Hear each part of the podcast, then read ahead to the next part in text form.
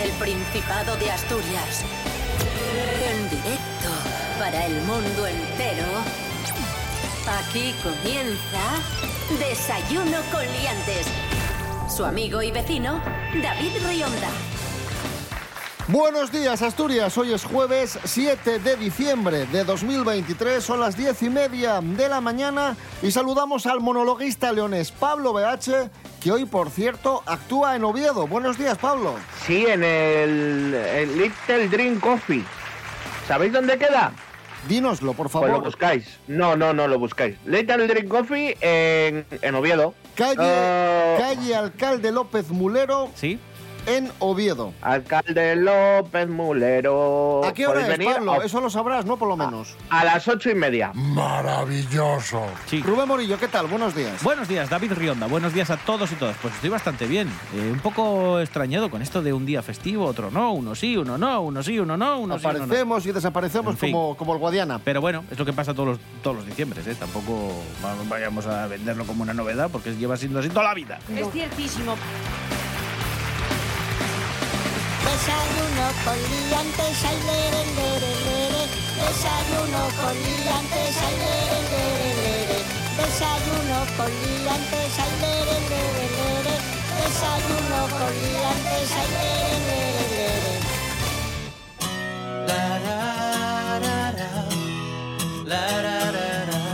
Error ortográfico viral. En Oviedo han instalado una zona multijuegos en el campo San Francisco.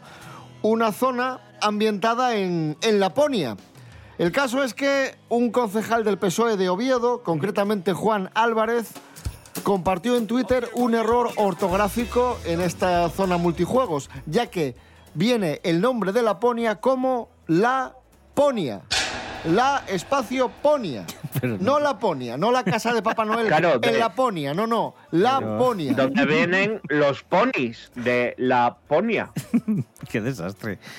Igual y Laponia siero, ponía la gente en, en Twitter siguiendo un poco la, la broma. Y al final, bueno, pues un error ortográfico que se ha hecho viral y que la gente se ha tomado con sentido del humor. Ya, pero es que está en una pancarta muy grande, ¿eh? Está, Ya, en, ya, ya. está en un adorno en gigante. Y hombre, es más evidente así la, la falta. Eh, ¿no, hay- no hay nadie que revise estas Bueno, cosas? ¿O qué? No, los, eso ha sido todo culpa de los elfos, ¿sabes? No, Bueno. que la, bueno, él, él ya la ponía mal. Ostras, en serio, pero, pero, pero ¿qué he hecho yo, por favor? Yo no me merezco esto. Ay, bueno, a lo mejor era miope el que puso Laponia, porque Laponia, porque la miopía sube entre los adolescentes 1,5 dioptrías a las 3,4. Hola. Son Están todo el resultados. rato viendo páginas de estas cochinas que ya me decían a mí los curas que te quedabas ciego, pues así les va. Son Faltó datos de un estudio de la Asociación Visión y Vida. En 2017 la media era de una diotría y media y ahora es 3,4. Casi dos Tres. diotrías ha subido. Me en- parece una barbaridad. Y el informe achaca esta fuerte subida al uso de pantallas, al poco tiempo de Claro. ocio y al uso del móvil a oscuras antes de acostarse. Lo de ver el móvil a, Pues muy mal. a oscuras, eso, eso mal. Pues ya está, chicos, mm, menos pantalla y más escuchar desayuno con liantes, que los oídos, pues de momento no se ponen gafas, así que yo qué sé. Y hablamos de las gafas, vamos a, a recorrer la historia con Mary Coletas, Historia de las gafas. Esto es una investigación que ha hecho Mary. Investigation by Mary Coletas. Investiga. Investiga. Investiga. Siga. Yo, yo, yo, yo. Investigation by Mary Coletas. Mary Coletas. Un invento muy antiguo, las gafas. Sí, hola, buenos días a todos. Eh, son muy viejos porque muy viejas las gafas se inventaron en la época medieval. Esto es pues más o menos hacia el año 970 se calcula cuando un, un erudito y astrónomo árabe puso lo que vendrían a ser las bases de la óptica con una cosa que llamaban piedra de lectura, que era simplemente un cacho de cristal de cuarzo que estaba así, bueno, ni siquiera pulido, pero que hacía un poco como efecto lupa. desde ahí se creó una especie de, bueno, de interés por este, por este mineral, por el cuarzo, y poco a poco pues ya se empezaba a utilizar para la lectura. Se empezaron a pulir directamente cristales de cuarzo que ayudaban a la hora de leer porque lo único que hacían era aumentar. O sea, tampoco os penséis que corregía aquí el astigmatismo o la miopía, no. Lo que hacía era efecto lupa y se empezó a usar cada vez más. Y es muy importante aquí el cristal de Murano, ¿eh? Porque, porque mejoró muchísimo todo esto. Murano, Los de Murano, las vidrieras, ¿eh? Murano cantaban Sombraki, maquillate, maquillate. No, Murano es el planeta que está entre Júpiter y Saturno. Aquí hay, hay nivel. Bueno, esto es... Murano. Esta gente es tonta del japirote. Bueno, pues eso, y a mediados del siglo XV, con la imprenta, la gente decía, esto se ve una mierda, se ve pequeñísimo.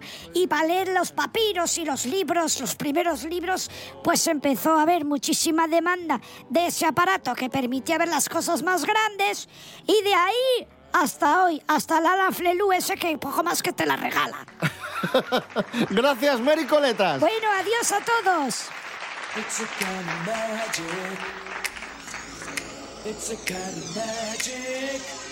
Aquí en Desayuno con Liantes hemos hablado mucho de, de citas de Tinder y de citas desastrosas entre chicos y chicas o chicos y chicos o chicas y chicas que se quieren conocer y la cosa no termina muy, muy bien.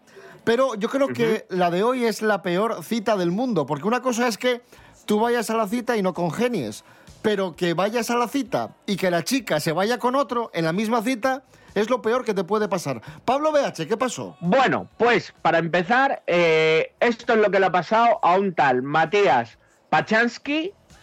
Es que la chica que iba a asistir a un concierto con él eh, se terminó yendo con el guitarrista. Ah, fueron a un concierto y ella se marchó con el guitarrista de la banda. Ostras, pero sí, esto... sí, sí. Lo que eh, él puso en un vídeo de TikTok lo siguiente. Gente, lo que me acaba de pasar ni en las películas pasa. No lo puedo creer. Con estas palabras, este joven argentino acaba el relato de la peor cita de mi vida, que ya tiene 6 millones de visualizaciones. Y nada, resulta que, pues eso, que el chico quedó aquí con, con una muchacha. Pero es que pueden ir mal muchas cosas en una cita. Eh, Aunque vayas a ver un concierto, que no congenies, que veas que no es tu tipo, que te parezca demasiado soso, sosa, eh, atrevido o atrevida. Eh, yo qué sé, Que- no congenies en. Que el en- en nada. guitarrista esté más bueno Pero, que tú. pero claro, que en la misma cita y en la primera se vaya con otro y que te deje allí plantado, me parece un poco jolín. ¿Qué hemos aprendido? Que no hay que ir a conciertos. Bueno, si es un concierto de alguien que, yo qué sé, mocedades o algo así, pues todavía, pero, pero oye, pues nada, con el guitarrista. Y ya está. Y esa es la noticia. Pues esto es como Es lo si, que hay. como si vas con tu cita a ver a pasar un concierto de Azuquita, ese artista rumba pop ¡Oh! de los años 90 y la cita se va con Azuquita, cosa que también entiendo. Así me gusta a mí, Azuquita. Si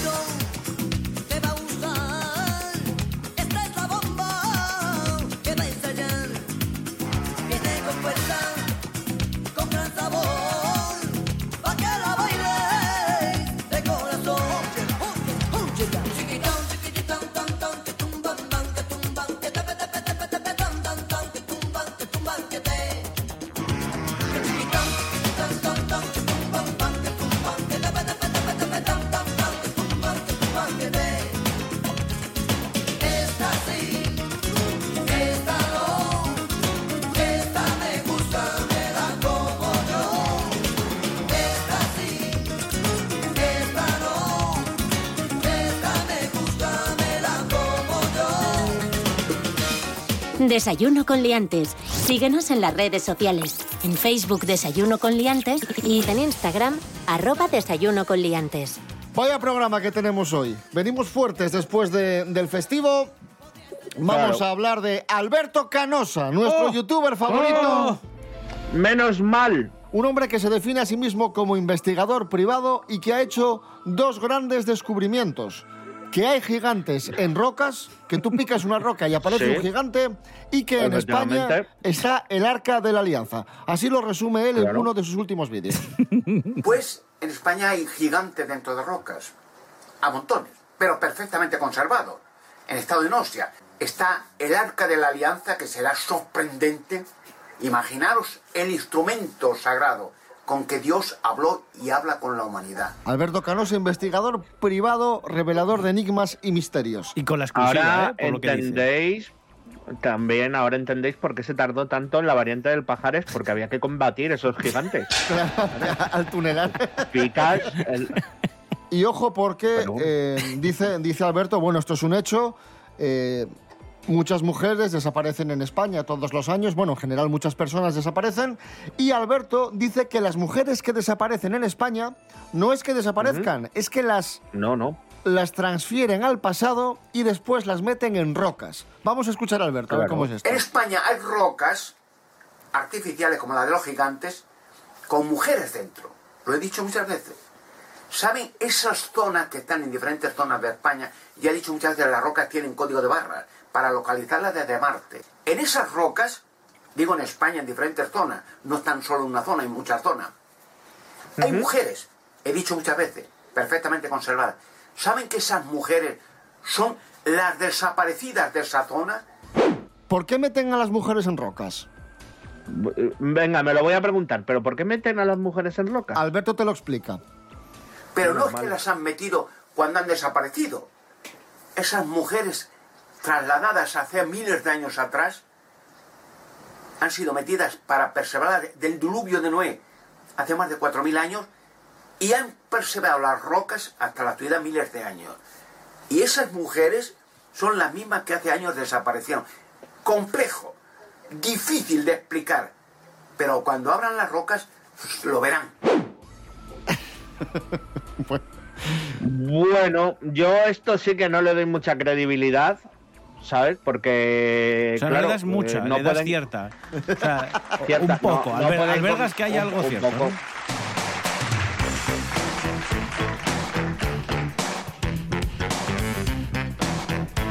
En fin, y hablando de mujeres desaparecidas, la que desapareció hace muchos años, uno de los grandes misterios de los 80, es la madre de, de Luis Miguel. Ah, es verdad, sí. es que lo- verdad lo que había ahí. alguna vez, sí, sí. Sí, y hace que unos estamos haciendo un seguimiento. Y efe- efectivamente, y hace unos años apareció una señora en Buenos Aires que se parecía mucho a la madre desaparecida de Luis Miguel, una señora llamada Honorina, que resultó ser asturiana.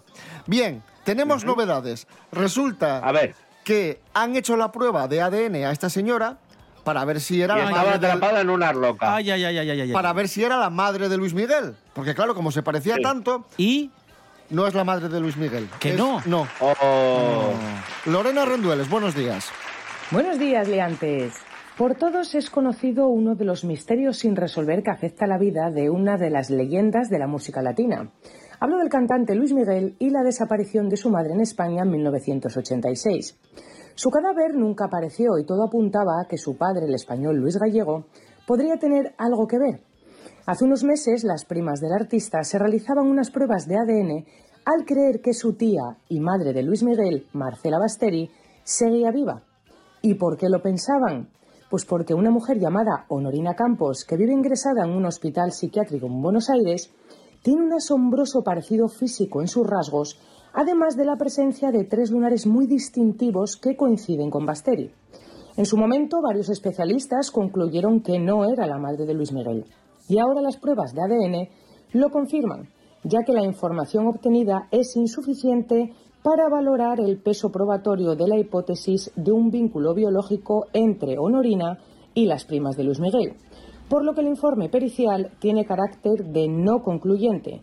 No hay parentesco alguno entre Luis Miguel y Honorina Campos. El cantante ya tiene respuesta a uno de los misterios más dolorosos de toda su vida.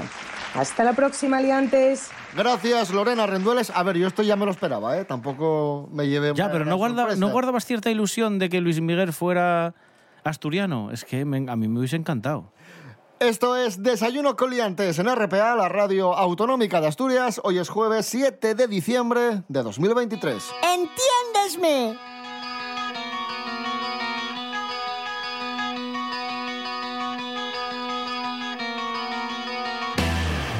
Serapio Canovayer, buenos días. Hola, buenos días a todos. Tenemos un largo puente por delante para hacer un montón de cosas en Asturias.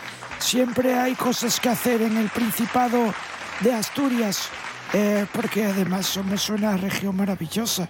Lo que pasa que con esto del puente está todo un poco viciado, la verdad. Yo les voy a recomendar para que vean en primer lugar, antes de darles, pues qué sé yo, eh, todas las oportunidades que tienen para ver ciertas cosas que hay, pues conciertos, les voy a pedir que hagan lo, lo más básico y es pasear por sus ciudades. Y dirán, ¿por qué dice eso? Pues porque están ahora muy guapas todas, con las lucecinas puestas. ¿eh? Está, por ejemplo, eh, el mercadillo navideño en Gijón, en Oviedo, en Avilés. Y eso siempre está bastante bien, porque por ejemplo, hay otras veces, es que no hay nada, es que no hay eventos, pues coime, vayan a las ciudades, caray. Y dicho esto, también les adelanto que pueden ver durante todo este fin de semana el mercado artesano y ecológico de Gijón. Este no es el mercado navideño, ¿eh? Este es el ecológico y artesano. Entiendan bien. Y esto es hasta, como digo, el domingo en la Plaza Mayor de Gijón, por ejemplo. ¿eh? También tienen en el Parque de la Prehistoria de Teberga durante todo este fin de semana una programación especial aprovechando que hay puente para llevar a los chiquillos, pues tienen allí actividades especiales durante todo este fin de semana. También se van a extender el resto de las vacaciones invernales, pero hasta este fin de semana tienen muchas cocinas preparadas para los más pequeños, así que pueden ir a verlo allí. Y cerramos, si les apetece, en Oviedo con la gran exposición de Playmobil para los que son Ah. amantes que termina este domingo 10. Se puede ver desde prácticamente este inicio de semana, desde el martes, pero como digo, cierra em, este fin de, o sea, este domingo, ¿vale? Hasta el domingo pueden ver esta gran exposición de Playmobil. Hay más de 15.000 Playmobiles, hay juegos interactivos y se puede ver en el Hotel Eurostar de la Reconquista de Oviedo, ¿vale? Serapio Cano Bayer, gracias. Adiós a todos. Pablo BH, muchísimas gracias por haber estado con nosotros. ¿Qué canción te apetece escuchar para, para brindarte un fuerte aplauso? Eh, me apetece algo muy de Navidad, que es The Final Countdown de Europe. Me gusta, me gusta. Pues por cortesía de Pablo BH, ahí va ese clásico de los 80. Y este fuerte aplauso te lo llevas. Pablo BH, gracias. Bien, oye, que nos vemos hoy, ¿eh? Podéis pasaros a verme, ya sabéis, en el Small Little Dreams Coffee Club eh, Ninja. Y, quiero ir a ver esto de Playmobil. Así que a lo mejor mm, secuestro a Rubén y a David y nos tenéis por ahí.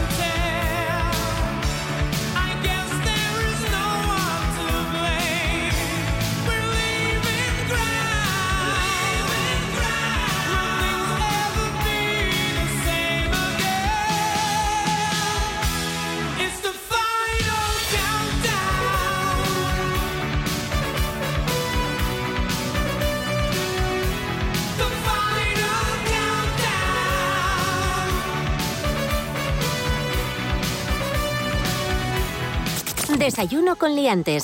Con David Rionda y Rubén Morillo.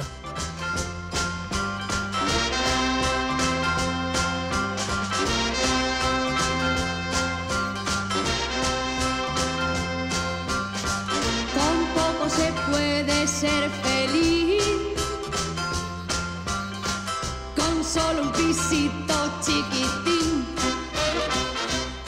Hace escasas fechas conocimos la triste noticia del fallecimiento de una de las mejores actrices que ha dado este país, Concha Velasco. Vallisoletana, además de actriz, fue cantante, comenzó como bailarina, también fue presentadora de televisión, en fin, una, una pérdida irreparable, Concha Velasco. Una auténtica pena esta, esta pérdida. Miguel Ángel Muñiz, buenos días. Buenas, ¿qué tal? ¿Qué podemos destacar de Concha Velasco? Yo creo que una de las mejores actrices que hemos tenido y además una de las más versátiles. Ha sido alguien que siempre ha estado ahí. No, no es alguien que, que el público se haya olvidado de ella, me refiero. Y ha tenido, ya te digo, mucho éxito en, en teatro, en, en cine, en televisión. eh, en fin, a- a- una actriz bastante completa, ya te digo, lógicamente de una trayectoria muy dilatada.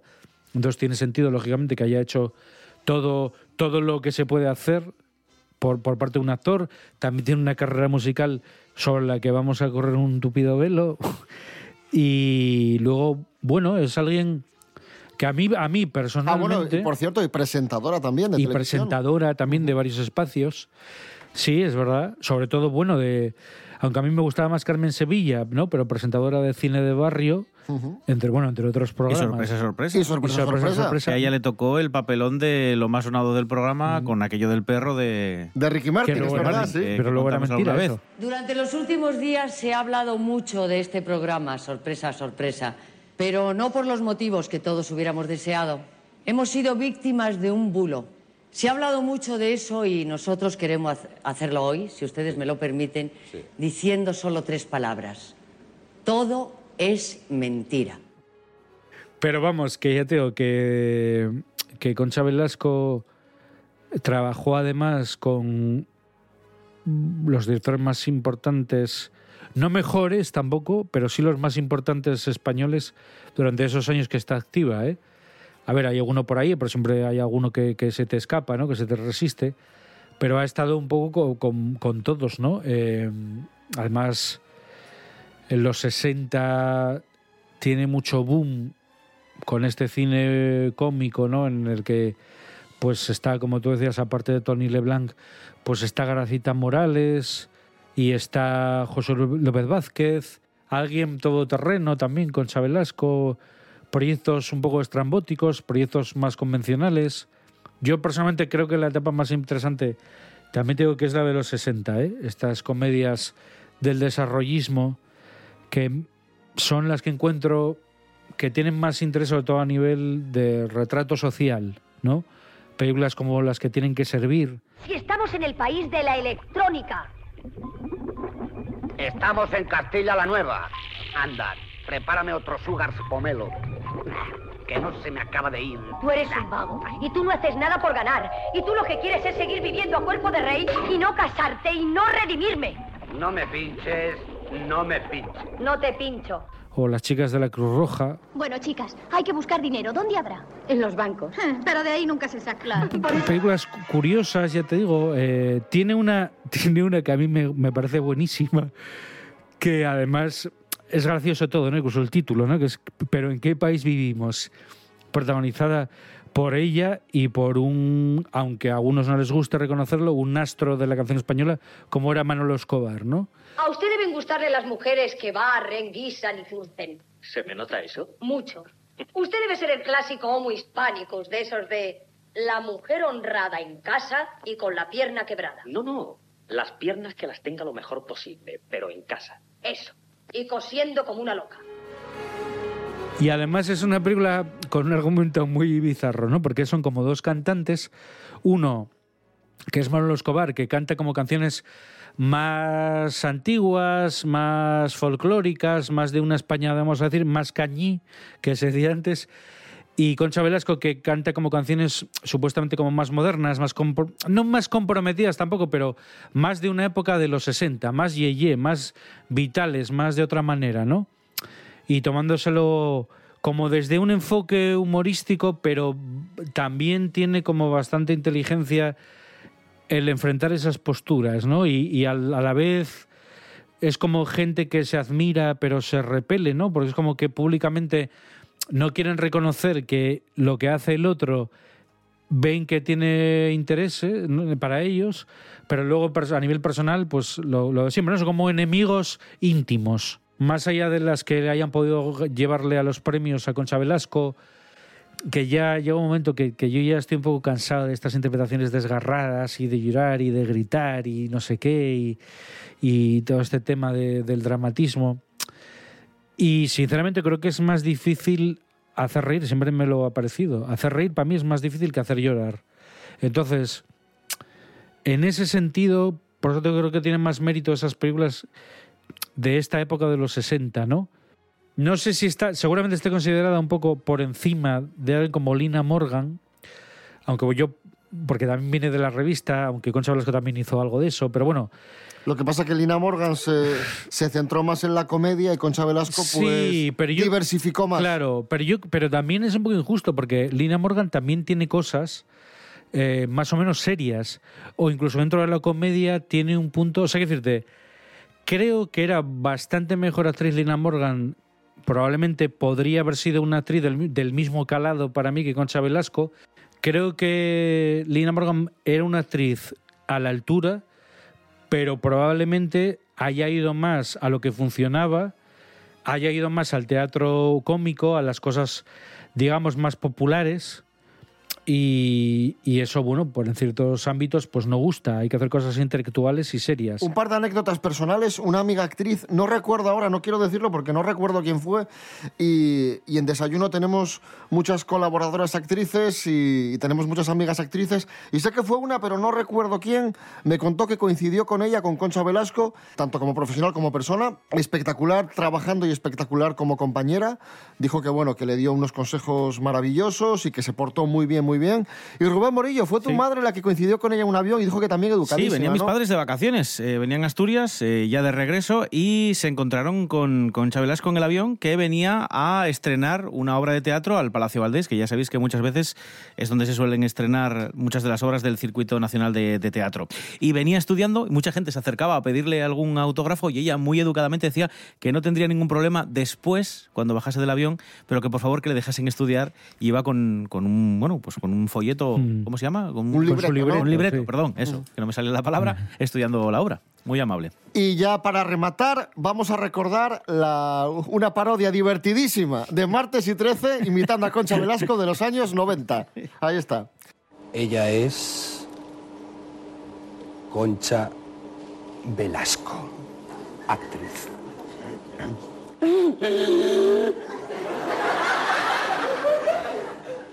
La verdad es que agradezco profundamente al público que mi programa domingo tras domingo.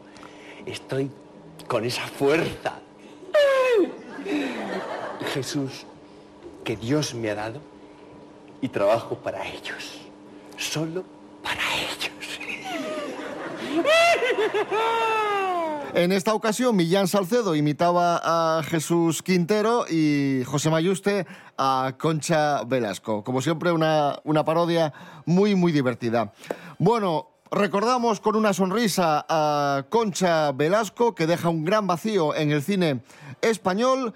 Y nos vamos, nos vamos, volvemos, no mañana, que es fiesta, volvemos el próximo lunes, que si no me equivoco, a ver que no me líe, va a ser día 11. 12, iba a decir No, yo. 11, 11. Jolín, qué lío. 11 de diciembre, Eso lunes 11 de diciembre a las 10 y media de la mañana volvemos a Desayuno Coliantes y bueno, el domingo a las, a las 7 de la mañana tenemos la edición de fin de semana, como siempre, aquí en RPA, la radio autonómica de Asturias.